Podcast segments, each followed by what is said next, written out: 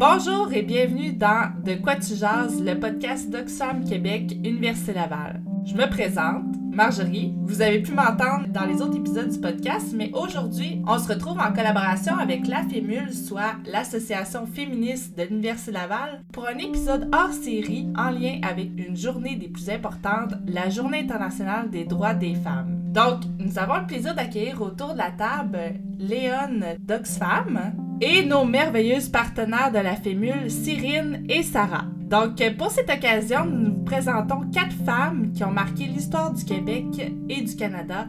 Quatre femmes avec des parcours très inspirants. Quatre femmes dont nous célébrons la mémoire et les luttes qui sont toujours d'actualité aujourd'hui. Donc, euh, si vous êtes prêtes, on va commencer par la première, ou devrais-je dire les premières. Car en étant tout juste sortis du mois de l'histoire des Noirs, nous avons décidé de vous présenter simultanément Rose Fortune et Viola Desmond. Mais d'abord, on va commencer avec un petit extrait pour nous mettre un peu en contexte.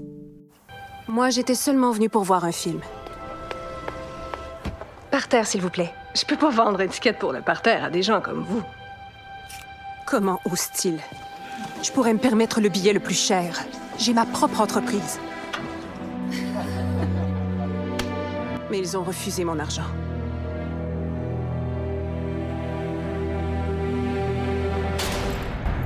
On m'a laissé là toute la nuit.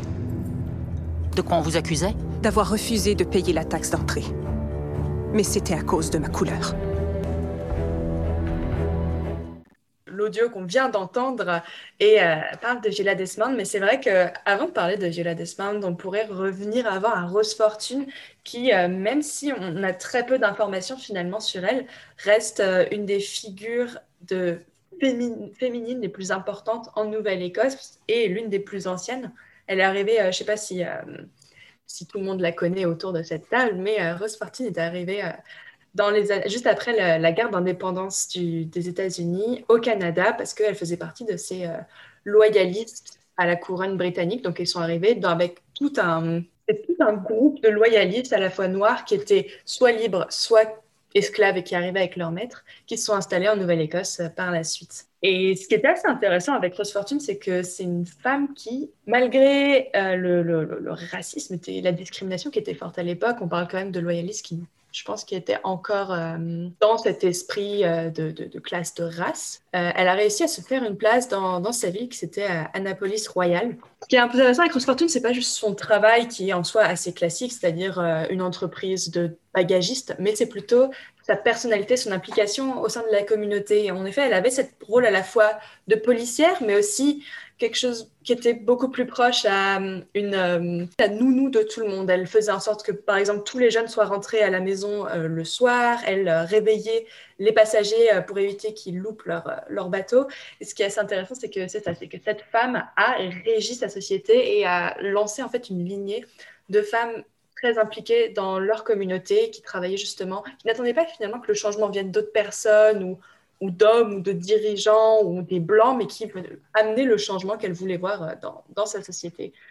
Ouais, euh, exactement, euh, comme tu disais, Léon, c'est vrai que Rose Fortune, ce qui est vraiment intéressant avec elle, c'est que c'est devenu une figure emblématique en fait de la ville d'Annapolis Royal. C'était vraiment une personne ressource qui était connue de tous. on sait que sa notoriété s'étend même jusqu'à Londres, puisqu'on retrouve une allusion euh, à Rose Fortune, dans un journal, on, l'a décrit comme une femme, une petite femme noire qui travaille au dock. C'était vraiment la personne euh, connue, la référence sur les docks d'Annapolis Royal. Elle a bâti sa réputation petit à petit. Dès sa jeunesse, en fait, quand elle est arrivée avec ses parents à Annapolis, elle a commencé à travailler au dock euh, avec son père. elle est allée à l'encontre des stéréotypes de l'époque, c'est-à-dire de rester peut-être à la maison avec sa mère, et elle a choisi plutôt de, de, travailler en extérieur avec son père.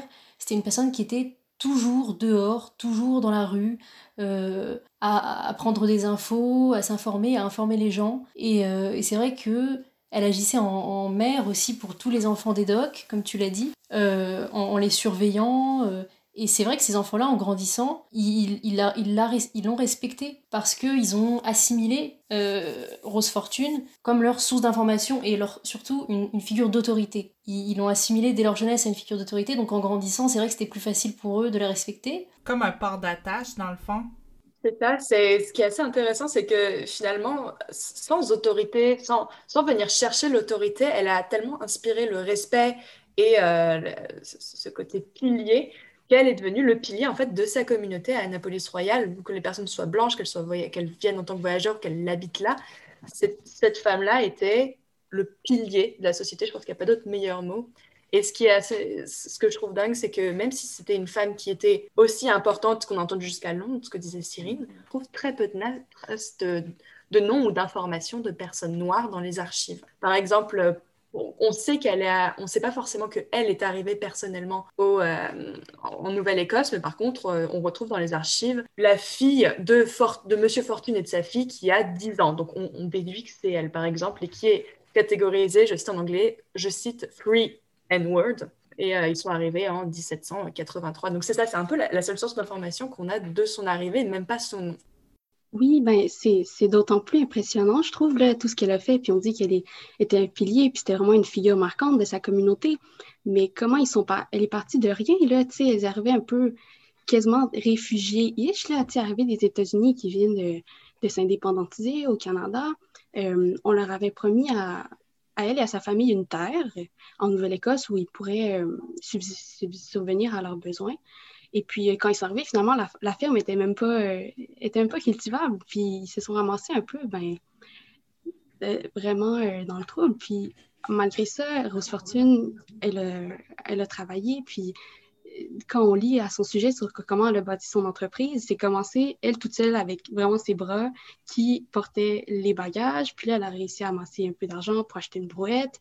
Puis après ça, elle a commencé à construire son entreprise. Après ça, c'était avec des calèches. Fait que c'est tellement impressionnant de voir comment elle est partie de peu en tant que femme noire dans un milieu patriarcal et blanc pour euh, devenir euh, un personnage aussi marquant, puis qui, encore de nos jours, elle est tellement une figure, puis un modèle de femme forte qui a confiance en, ses moyens, en ses capacités euh, pour euh, mener la meilleure vie possible.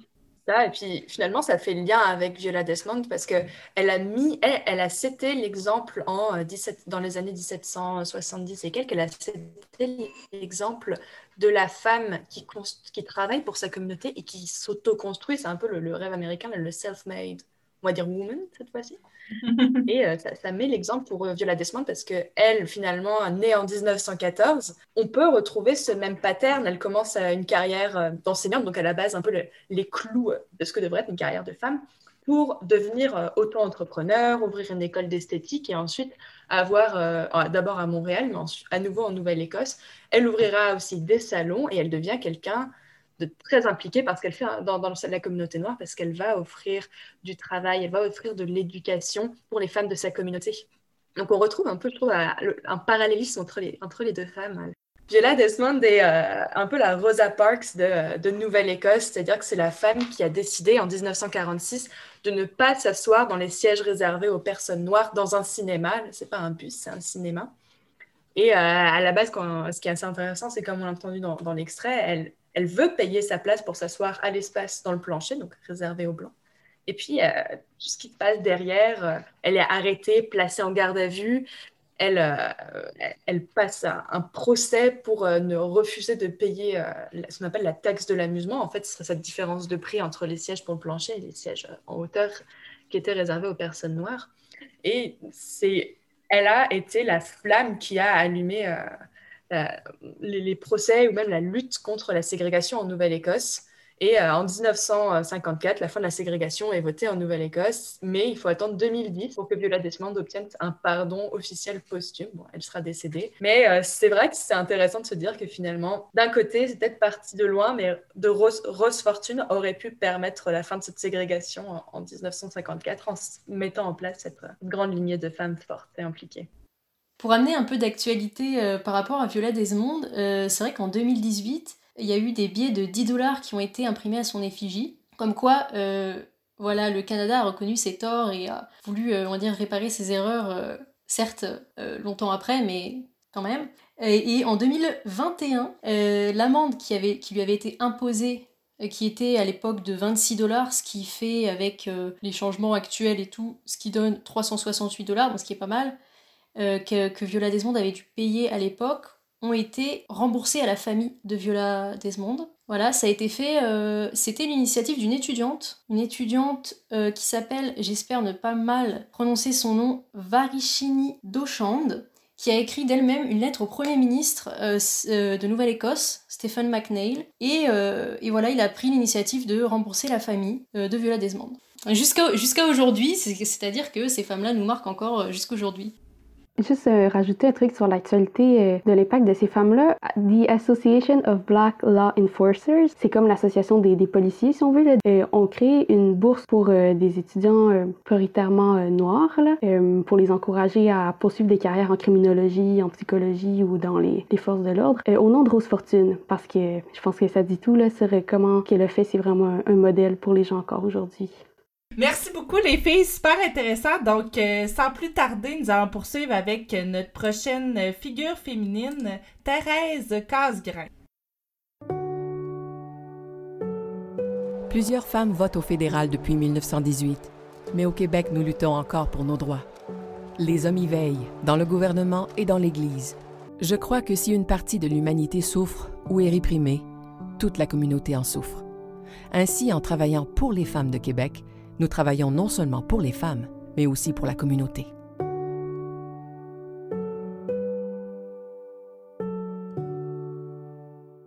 Ce qui est incroyable avec Thérèse Casgrain, au final, c'est qu'elle représente beaucoup de choses. Elle représente à la fois la lutte de, la femme, tout simplement, la suffragette euh, pour les, droits de vote de la femme, mais aussi la reconnaissance d'autres droits.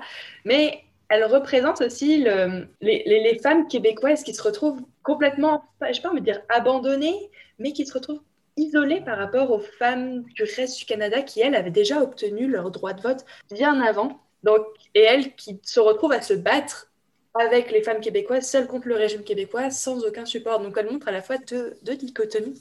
Euh, oui, ce qui est, ce qui est euh, très étonnant, c'est que ben, en 1918, le, le gouvernement Borden a déjà adopté le Women's Suffrage Act pour les Canadiennes de, 21 ans et plus, ce qui fait que les femmes canadiennes euh, peuvent voter, mais euh, au niveau du Québec, euh, c'est pas possible. C'est vrai qu'au Québec, c'était lié à la fois à une pression masculine classique, mais également aux pressions du clergé. Et je ne peux pas m'empêcher de faire un parallèle avec la France qui avait un peu les, mêmes problèmes. On refusait le droit de vote des femmes à l'époque, notamment parce que de ce côté-là, on estimait qu'elle se faisait trop influer, qu'elle n'était pas capable de réfléchir par elle-même, mais qu'elle se faisait trop influer par le clergé, justement, euh, et qu'elle elle ne viendrait pas donner leur position à elle. C'est à chaque fois un rôle particulier de, la religion dans, les, droits des femmes. Oui, euh, c'est sûr que l'Église a joué un, gros, un grand rôle euh, plutôt négatif pour, pour le droit de vote des femmes québécoises puisque euh, l'Église euh, mettait sans cesse une pression et contrait à chaque fois que euh, Thérèse Casgrain ou les autres femmes québécoises tentaient de faire passer des lois pour le droit de vote, il y avait toujours l'Église derrière qui mettait un frein. et ça, c'est un problème, même au-delà de l'Église, je pense que c'est un problème du système, puisque les femmes sont associées systématiquement au domaine du privé, contrairement aux hommes qui sont plutôt attribués au public et euh, finalement, accorder le droit de vote des femmes, euh, c'est leur accorder le droit euh, de s'affirmer dans le domaine public. Et, ça, ça vient symboliquement contrarier beaucoup de stéréotypes historiquement bien ancrés. Oui ça vient contrarier le modèle finalement qu'on promouvoit au sein de l'Église, c'est-à-dire la femme qui est là pour produire euh, une lignée, pour produire des enfants. Enfin, pas le modèle de l'Église, mais en tout cas un modèle qui était défendu euh, à cette époque-là de la femme au foyer qui s'occupe des enfants et qui euh, ne doit pas se perdre du droit chemin qui est son devoir marital. Il faut quand même rappeler qu'à l'époque, les femmes sont des mineurs et, hiérarchiquement dans la famille sont inférieures euh, aux hommes. Euh, c'est clairement dit, les femmes sont des mineurs, elles ne peuvent pas prendre de décision seules, donc voter c'est quand même une grosse décision politique. Euh, elles ont plein de droits parce que Thérèse Gazerin ne, se bat pas que pour le droit de vote des femmes, elle se bat aussi pour tout simplement l'égalité salariale, qui n'est même pas encore aujourd'hui acquise, soit dit en passant. Elle se bat pour que les mères puissent toucher les allocations familiales euh, pour que les femmes aient accès à tous les métiers, notamment au, au barreau qui leur était, euh, qui leur interdit. elle se bat aussi pour augmenter le salaire des institutrices. Enfin, c'est vraiment, au-delà du droit de vote des femmes, c'est vraiment une lutte sociale pour les femmes qu'elle met en place. Puis on parlait de comment ça devait être difficile de, faire valoir les droits des votes, puis le, droit de vote des femmes en tant que femme qui est considérée comme une mineure. Mais alors, il me semble incontournable de mentionner le, milieu dont est issue dont était issue euh, Thérèse Casgrain, qui a certainement aidé sa cause. Euh, Thérèse Casgrain qui était issue d'un milieu très aisé, euh, d'un père, d'un père qui était très riche et d'un mari qui était politicien. Puis c'est certain que ça, ça l'a incroyablement aidé à, avancer la cause, là. le fait d'avoir des contacts. Euh, au sein du Parti libéral qui a enfin adopté la loi sur le droit au suffrage. Et c'est d'autant plus, euh, moi, il me semble que c'est d'autant plus impressionnant, justement, euh, être issu de ce milieu-là. Et donc, je suppose pas vraiment être en contact avec des. On s'entend que les femmes pauvres souffrent plus que des femmes riches, que des. Était sûrement d'un milieu où les femmes avaient quand même des conditions de vie meilleure, pas idéale, mais qu'elle soit quand même tellement sensible à la cause de, en fait, toutes les personnes opprimées. Là. Cyrine, elle disait tantôt, elle œuvrait pour toutes sortes de causes, puis qu'elle soit sensible euh, à... Qu'elle soit aussi empathique envers euh, les classes inférieures à elle, c'est ça que c'est ça que tu voulais dire? Oui, c'est ça, parce qu'elle est, elle est pas seulement reconnue comme euh, une féministe, mais clairement comme littéralement comme une socialiste là, puis moi je trouve ça absolument capoté là elle venait d'un milieu tellement riche puis euh, tu sais le parti au sein duquel elle a été élue ben c'est un parti euh, social-démocrate quand même là. Euh, je trouve ça absolument fascinant. C'est très humble de sa part en tout cas.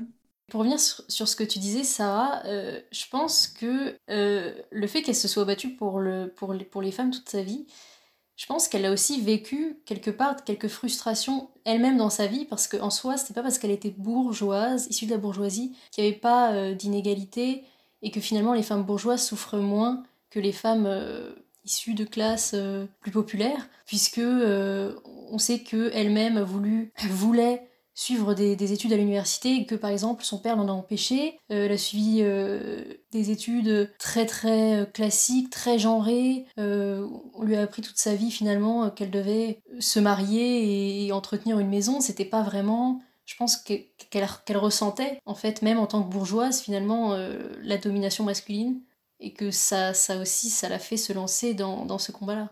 Et puis, même étant bourgeoise, elle était toujours une femme et elle était toujours frappée d'incapacité juridique. Et ce que je trouve ça impressionnant, c'est que c'est quand même donc incapacité juridique, c'est on, estime que tu n'es même pas capable de te gérer toi-même, tu ne peux pas gérer ton argent, tu peux pas.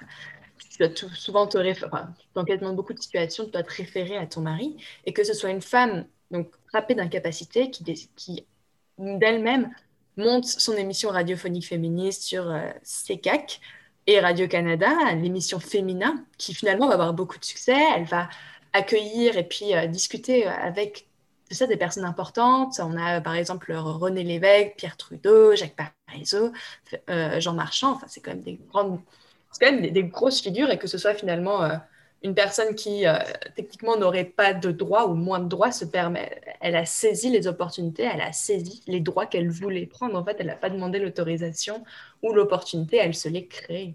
Et ça, c'est vraiment quelque chose. Euh, c'est il montre que ce qui fait la différence entre avec d'autres femmes suffragettes de l'époque, c'est que elle, elle s'est mise en figure de pro. Alors, elle avait déjà, c'est ça, ce qu'on disait avant, cette aisance. Elle faisait partie de ce milieu, donc c'est vrai que ça, ça l'aidait, ça fait un petit tremplin.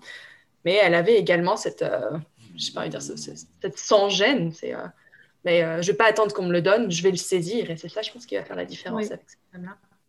On disait que c'était une femme de caractère. J'ai une petite anecdote. Euh, en 1963, attention, ça va en choquer plus d'un et d'une, euh, elle s'est déclarée euh, non féministe. Voilà, elle s'est déclarée plutôt humaniste. Donc elle était. C'est vrai que nous, on la range directement dans la case féministe. Après, bon, elle s'est dit non féministe. C'est intéressant, ouais. Oui, mais c'est que peut-être qu'on peut lier ça aussi au fait que justement, elle s'intéressait pas seulement à la cause des femmes, mais à la cause de, tout le monde, en fait, là, vraiment des droits universels, puis son engagement politique et social. Ça a mené des réformes en matière d'emploi, de soins de santé, d'éducation et de logement. Fait que pas seulement les femmes, mais vraiment euh, tout le monde. Mais euh, ouais, c'est intéressant que ce soit pas dit féministe. Pour dire comme ça, il me semble que Simone de Beauvoir aussi, elle se disait pas au début, là, quand elle, quand elle a écrit Le deuxième sexe, elle se disait pas non plus féministe. Fait c'est un peu comme si ces femmes-là elles ne veulent pas se dire féministes, mais en même temps, elles, elles, le sont là, de par leur vie, de par leur persévérance, de par ce qu'elles ont fait. Elles le sont un peu comme Rose Fortune, on s'entend qu'elle n'était pas féministe. Le mot n'existait même pas à son époque, mais ce qu'elle a fait, puis quand on la regarde, on se dit c'est une icône féministe en un sens, puis un modèle.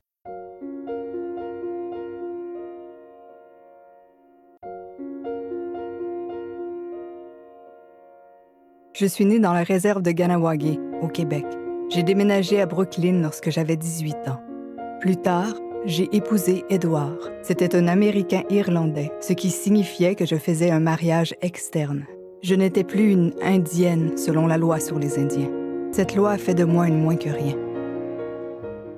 Mais on peut commencer peut-être par une petite mise en contexte et, dire un peu le déclenchement euh, du pourquoi Marie Touax Hurley est euh, finalement euh, s'est engagée dans un combat et une lutte pour les femmes autochtones. ça a commencé par son mariage. Elle s'est mariée avec un homme blanc et à partir de là, elle a perdu son statut d'indienne et donc tous ses droits dans une réserve autochtone. Elle a perdu le droit à tous ses biens et à tous ses droits. Et à partir de là, euh, elle s'est, euh, levée euh, toute sa vie pour les droits des autochtones et des femmes autochtones précisément. Ça, ça qui est très impressionnant, c'est que quand on parle d'intersectionnalité, les personnes qui, par exemple, ont ont plusieurs, comme on appelle ça, des points d'entrée de discrimination. Mary Toax, qui représente, représente cette intersectionnalité, elle est une femme et elle est Première Nation. Et chose qui, sa situation dépeint vraiment plusieurs formes de discrimination envers les femmes et envers les Premières Nations, parce que déjà, euh, la, loi sur, euh, la loi sur les Indiens, qui est toujours très malaisante à dire, euh, à prononcer, met ce statut-là qui est tu peux perdre en tant que femme, euh, en tant que femme, tu peux perdre ton, droit à, être sur la réserve, à vivre avec, euh, vivre avec ta famille, vivre avec les tiens, parce que tu te maries avec quelqu'un d'autre. Mais en plus, il y a le côté atteinte aux droits de la femme, parce que cette mesure ne concerne pas les hommes. Finalement, selon la loi sur les Indiens qui a été appliquée, mise en place bah, par le gouvernement euh, colon, finalement, les, hommes, c'est bon, on, fait passer le, on peut faire passer le droit d'être Première Nation à travers la, paternité, mais par contre, une femme qui te marie, tu tu appartiens à ton mari et donc tu n'appartiens plus à, euh, ta nation. C'est ça. Le, vrai problème euh, dans, cette affaire, c'est que euh, c'est toute l'identité en fait des femmes qui, devient définie par leur mari. En fait, les femmes n'ont plus d'identité autonome, mais elles ont l'identité de leur mari. Et ça devient vraiment problématique dans le sens où c'est pas réciproque, ça, n'existe pas pour les hommes. Et là, c'est clairement du sexisme pur et dur. Ils ont mis les autochtones, tous les autochtones dans un même sac, alors que euh, c'est des nations qui sont variées, qui sont riches. Moi, je ne permets pas de, développer plus là-dessus parce que j'ai pas les connaissances nécessaires, mais je sais que c'est il y a énormément de nations autochtones différentes et que effectivement les colons ils ont tous mis dans un même sac. Euh, le système même euh, de vie, le système sociétal des autochtones, de certains autochtones, était bien moins patriarcal que le système euh, des Blancs. Et pourtant, ils sont, ils sont arrivés et puis ils ont euh, imposé leur vision euh, patriarcale de la société à tous les autochtones. Il a vraiment noté son indignation, c'était pas, pas forcément uniquement sa situation, mais en 1966, quand sa sœur de bande Mohawk est décédée, elle est convaincue que c'est le stress qui l'a tuée parce qu'elle elle s'est fait refuser des droits à Kanawake du fait de son mariage avec un homme blanc. Donc finalement, c'est même pas ma situation qui, c'est même pas sa propre situation qui l'a mené à son combat, mais c'est le, constat d'une réalité générale que mais le fait de se faire refuser l'accès au territoire, l'accès à sa nation, l'accès à, sa famille et à sa culture, ça, tue des personnes. On en parle encore même de nos jours, le fait de, de nier la, de, de, renier la culture des personnes et forcer à l'assimilation d'une autre, ça, euh, psychologiquement, ça tue des personnes. Oui, c'est terrible, c'est terrible, c'est une violation de l'identité qui est absolument terrible. Et j'aimerais juste qu'on revienne sur la date, parce que moi la date me, choque encore beaucoup. Euh, alors, la date à laquelle euh, le gouvernement fédéral a finalement modifié la loi sur les Indiens, donc euh, ils ont supprimé la clause qui enlevait le statut d'indienne à des femmes dont le mari était non indien, donc la, la clause qui posait problème, elle a été enlevée tout récemment, j'ai envie de dire, parce que c'est 1985. Moi, ça me paraît quand même vachement proche.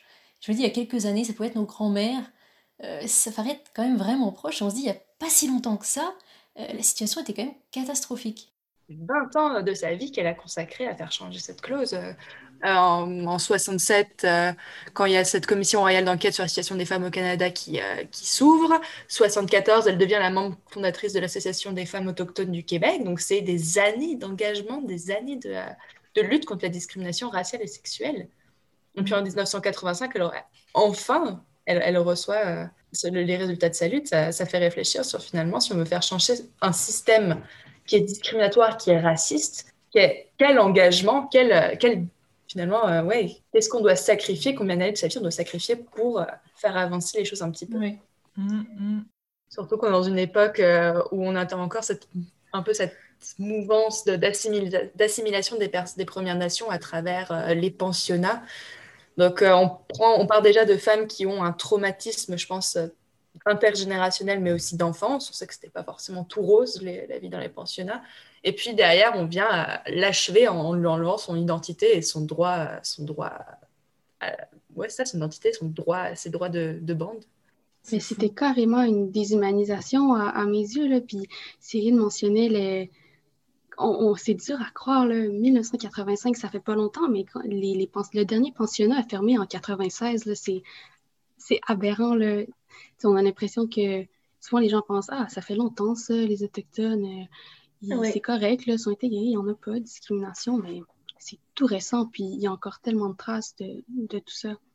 C'est ça. Et, et, quand on voit ces femmes formidables qui nous ont précédées, on ne peut que euh, se sentir euh, redevable pour leur lutte et, euh, et, poursuivre, poursuivre le combat. Et tous ceux qui nous entendent, rejoignez, rejoignez le mouvement féministe, engagez-vous avec nous parce qu'il y a encore énormément de choses à faire et, rien n'est jamais acquis. Quoi. Ça. Surtout que maintenant, on commence à avoir ce terreau fertile qu'elles ont construit avant nous, que des Viola Desmond, que des Rose Fortune, que des Mary Twax ont construit avant nous pour justement continuer la lutte. Nous, euh, elles, elles n'avaient pas cette, ce contexte, pas cette facilité, mais en tout cas cette audience qu'on pourrait avoir maintenant. C'est fou qu'avec tout ce qui s'est passé, tout le travail qui a été fait, qu'encore aujourd'hui, mais par exemple, moi ou sûrement vous, quand on discute de féminisme, ben, on a de l'air encore de la. On a encore l'étiquette de la fille frustrée qui, qui brande son, son poing dans les airs, encore, euh, tu sais, euh, un peu cette. Euh, cette étiquette que c'est comme. On, on, est encore frustré aujourd'hui, puis on, oh, aujourd'hui c'est égal, c'est égal. On l'entend tellement souvent que le statut entre hommes et femmes c'est encore égal, mais crime non. Puis c'est encore récent, là. Euh, juste le droit de vote des femmes, c'est, tout récent, là. Donc, euh, c'est, c'est fou comment que ça prend des années avant que le travail, avant qu'on aille, on gagne des petites batailles, mais on n'a toujours pas gain de cause euh, au, au, final, là, totalement. Ça, et puis aussi le fait de ne pas prendre ces luttes pour acquis quand on voit que finalement, il y, a un droit à l'IVG qui a pu être acquis euh, pour la France en 75 et que maintenant, tu as des personnes qui viennent encore dire Hey, c'est peut-être pas normal de laisser faire l'IVG. Tu es là, non. Donc, c'est des luttes qui ne sont pas prises pour acquis, qui fait continuellement des droits qu'il faut continuellement défendre ça n'a pas de sens qu'on puisse repenser à, reg à régresser sur des sur des justement des débats, des luttes qui ont, qui ont pris des années à acquérir, que ça soit encore aussi fragile faut pas prendre ça pour acquis alors qu'on aurait pu penser que c'était quelque chose qui avait évolué. C'est fou pareil. Euh, D'ailleurs, tout à l'heure, on parlait du droit de vote des femmes et j'aimerais quand même préciser que euh, c'était des femmes blanches. Voilà. Les femmes autochtones ont eu le, les droits bien plus tard. Merci beaucoup. Donc, euh, on va poursuivre finalement euh, avec la dernière, mais non la moindre, Lucy Maud Montgomery. On dit qu'une femme ne devrait pas écrire. Certains jours, je suis près d'abandonner. Mais je ne peux retenir mon imagination. J'ai rendu Anne réelle. Je lui ai donné mon amour de la nature, ma passion pour les livres et mes rêves d'enfance. Mon plus grand bonheur serait d'atteindre le sommet de la montagne et d'y inscrire le simple nom d'une femme. Je vais un peu survoler les étapes de sa vie parce que ça vraiment marqué ses écrits. Finalement, euh, sa vie et ses écrits sont un peu interreliés. Euh, elle est née dans une famille assez aisée, euh, d'origine écossaise, et sa mère, elle été décédée quand elle avait deux ans de la tuberculose. Ça, ça va vraiment la marquer et la suivre toute sa vie. parce qu'elle va grandir avec un manque et un sentiment d'abandon, parce que son père l'abandonne, et, euh, elle, grandit en fait chez ses grands-parents. Quand elle retourne vivre avec son père et sa nouvelle famille des années, des années après, sa belle-mère ose la retirer, j'ai envie de dire ose, la retirer de l'école pour qu'elle s'occupe de ses enfants, mais elle, ne lâche pas parce qu'elle était très attachée à l'éducation, c'est un thème aussi qui revient beaucoup dans ses livres, l'éducation des filles, et, et elle elle poursuit ses études, elle poursuit ses études euh, pour être enseignante, elle fait une formation, formation d'ailleurs qu'elle achève en un an au lieu de deux, ce qui est quand même à souligner, et euh, malheureusement elle ne peut pas continuer ses études à l'université qu'elle voulait poursuivre euh, en littérature anglaise par manque d'argent, mais l'intérêt était là. Et donc voilà, dans, dans, ces, dans ces romans, on retrouve toujours les thèmes, les grands thèmes de, des orphelins, de la solitude, de l'éducation euh, Oui, clairement, l'éducation était vraiment un thème important dans, dans ses œuvres, notamment dans, Anne. Euh, euh, moi, je pense que Anne, c'est un livre magnifique qui présente une fille d'une façon, une petite fille imaginative, sensible, brillante, vraiment brillante, et à travers lequel j'ai l'impression que Montgomery, elle voulait vraiment montrer la, montrer comment les femmes, en fait, pouvaient être aussi bonnes que les hommes, puis montrer à quel point par exemple, souvent les femmes, ont, historiquement, on a critiqué leur sensibilité, elles sont tellement émotives et tout. Mais chez Anne, en fait, c'est quelque chose de, magnifique. Anne, elle, elle, embellit la nature, elle, elle crée des histoires partout. Son imagination, c'est quelque chose de... C'est magnifique, lire ça dans, dans, dans le livre. Euh, et par rapport à l'éducation, clairement aussi, euh, Lucy Montgomery, si elle se disait pas clairement féministe, ben elle était convaincue que les filles étaient aussi intelligentes que les garçons. Puis Anne, dans son livre, elle est, elle est meilleure, que, elle est en compétition avec un de ses amis, puis elle est meilleure que lui. Elle va à l'université, elle gagne une bourse d'excellence, puis c'est quand même novateur. Là. On considère euh, au Canada, c'est à la fin des années 1860 euh, là, que les universités commencent à accepter des filles. Puis euh, Lucy Montgomery, elle faisait partie des, bon, dans les premières, là, à l'époque où elles étaient tellement minoritaires, puis elles devaient vraiment se battre pour y accéder, puis de, dans son livre, ben, de montrer justement Anne qui excelle à l'école. C'est, ça fait un modèle, en fait. Là, je trouve ça magnifique de montrer que les femmes aussi, elles, doivent avoir accès à l'éducation.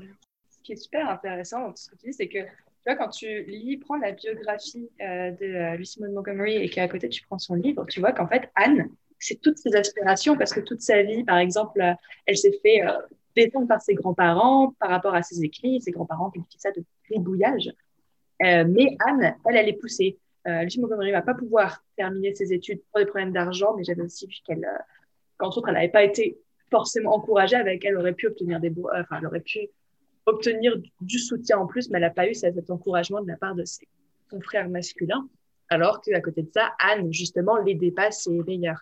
On retrouve aussi, ce que j'aime dire, c'est que Anne peut vivre ses émotions, Anne est, reconnue pour être impulsive, mais on reconnaît ça, alors que Lucie Maud Montgomery a souvent été incomprise et supprimée de sa famille. Elle avait beaucoup d'émotions, elle était très, très sensible, mais toutes ces émotions, on, ne pouvait pas s'exprimer. Elle ne pouvait pas les exprimer auprès de, ses, parents, qui n'étaient plus là, décédés ou partis.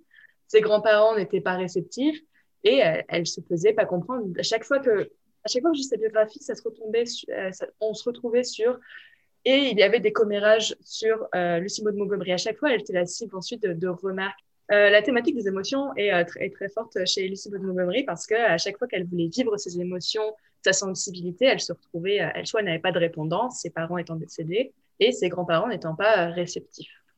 Pour revenir sur Anne, on parle beaucoup d'Anne parce que bon, faut quand même préciser que Lucie Maud Montgomery est, extrêmement célèbre parce qu'elle a écrit, elle n'a pas écrit que le roman d'Anne, La Maison au Pinot Vert, elle a écrit en, tout 20 romans, plus de 500 nouvelles, euh, à peu près 500 poèmes, 30 essais et une courte autobiographie. Euh, ça fait beaucoup, ça fait vraiment beaucoup. Euh, mais ce qu'on retient le plus, tous bien sûr, c'est la série Anne, la maison au pignon vert, parce que Anne c'est un personnage féministe avant l'heure, un peu féministe involontaire, parce que voilà, comme vous l'avez dit, elle a un caractère. Euh, en fait, elle est fondamentalement libre, elle est libre, euh, elle s'affranchit de tous les stéréotypes. Euh, Anne, c'est une, fille qui qui n'a pas forcément de chance de base dans la vie, mais qui réussit à, s'émanciper quand même.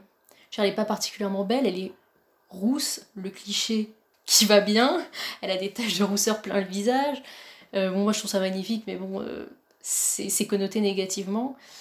elle est orpheline, ce qui est quand même pas un cadeau, mais elle, elle réussit grâce à son imagination notamment à, ne pas se laisser faire. Si je peux revenir sur ce que dire, Cyrine, ce livre a été, euh, imprimé en 19 000 exemplaires sur les cinq premiers mois après sa parution, mais a également été traduit du vivant euh, de, de l'autrice euh, en plus de 36 langues. Et j'ai vu qu'il avait, y avait eu un succès incroyable, notamment au Japon et en Suède, ce qui mhm. montre un peu la résonance de, la résonance de la thématique, parce que ce livre est intéressant pour les personnes, pour, pour toutes les personnes dans le monde parce que ça montre le portrait d'une femme libre. C'est des luttes qui étaient euh, contemporaines partout et, c'était un personnage qui pouvait plaire à tous les, à tous les lecteurs, peut-être moins masculins, je ne sais pas. Ça, j'avais pas réussi à voir quelle a été la réception auprès du public masculin.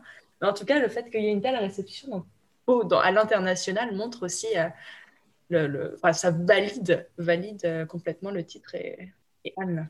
Oui, D'ailleurs, euh, tu parles du Japon, il est inclus, le livre Anne, la maison au pignon vert, le premier tome est inclus euh, au cursus scolaire des Japonais c'est tellement satisfaisant de voir comment ça a été un succès, ces écrits, parce que euh, au début, quand elle publiait dans les, dans les journaux, puis comme ça, c'est des écrits qui, au début, euh, c'était sous d'autres noms, là, des noms qui révélaient pas son identité féminine, puis même, euh, elle signait pas Lucy Maud, mais L.M. Montgomery pour cacher son genre. Puis, en fait, elle a comme, je trouve ça, je trouve que comme prouver à tout le monde que, regardez, je suis une femme, puis j'ai quand même écrit des, des livres vraiment comme, tu sais, je le disais, là, c'est des, une des œuvres canadiennes les plus reconnues, puis c'est une femme qui les a écrites. Je trouve ça super satisfaisant. Encore plus impressionnant, c'est que derrière, elle s'est battue encore toute sa vie pour être reconnue parce que finalement, Anne, ça a été un succès qu'elle a, a acquis pendant un certain temps, mais ensuite, il fallait continuer à produire euh, à produire d'autres livres. Je sais qu'elle a été en procès contre son éditeur qui a vendu un moment euh, sans, sans, lui dire des, des droits, euh, des droits d'impression de Anne. Donc elle est partie sur, je crois, plus de 10 ans de, procès. Et puis ensuite, il y a eu la Première Guerre mondiale. Et après la Première Guerre mondiale, les styles littéraires ont énormément changé. Et euh, elle a dû continuer à prouver sa valeur en tant, que, en tant, que, en tant qu'écrivaine toute sa vie parce qu'elle avait encore ce style très victorien avec ses, thématiques libres qu'elle faisait toujours revenir vers euh, les paysages de l'île du Prince-Édouard sur lequel elle a grandi, là où les œuvres post-Première Guerre mondiale cherchaient, cherchaient plus des thématiques réelles, euh, des thématiques... Mmh. Euh, plate dans le sens où ça parlait plus du quotidien, alors que euh, Lucie Montgomery vendait, euh, vendait du rêve, vendait, euh, vendait de l'ambition, vendait de l'impulsion. Et puis à côté de ça, je crois qu'elle a dû soutenir euh, personnellement un mari qui avait des problèmes psychologiques également. Je crois qu'on parlait de schizophrénie, qui était aussi profondément déprimé, même s'il la suivait intellectuellement. Elle a dû, je crois qu'elle l'a porté sur une partie de sa vie. Elle, elle a eu des pertes financières énormes juste en, prêtant de l'argent à des personnes.